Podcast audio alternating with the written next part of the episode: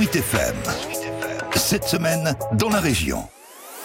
Cette semaine en Loire-et-Cher, on a parlé de l'horizon qui semble enfin se dégager pour les discothèques. Lundi dernier, le gouvernement a annoncé la date du 9 juillet pour une autorisation de réouverture, alors que beaucoup d'établissements sont fermés depuis plus d'un an.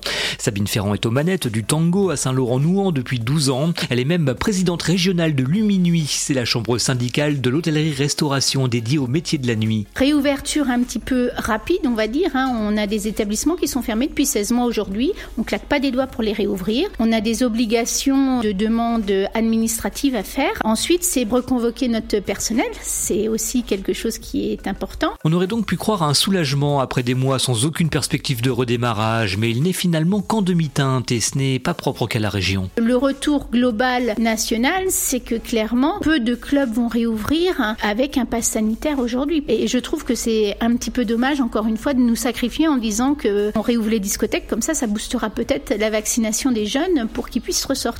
Car pour entrer dans la discothèque, il faudra justifier du pass sanitaire qui atteste des deux injections de vaccin ou sinon d'un test PCR de moins de 48 heures. Compliqué pour Sabine Ferrand. Vous avez un groupe de 10 ou 12 personnes qui arrivent à la porte de la discothèque et que vous en avez un qui malheureusement n'a ni test PCR euh, ni passe sanitaire parce que pas vacciné, bah, ça va être compliqué de faire rentrer le groupe. Et moi je crois très sincèrement que si vous refusez une personne du groupe, le groupe s'en va. Sans compter qu'il faudra peut-être faire face à des situations parfois plus compliquées. Il va falloir euh, contrôler. Vous imaginez si un groupe n'est pas content, commence à crier. Comment voulez-vous que nous, on puisse gérer l'agressivité aussi de certaines personnes? Parce que bon, on reste quand même une discothèque. On sait que l'alcool aidant, quelquefois, c'est un petit peu compliqué.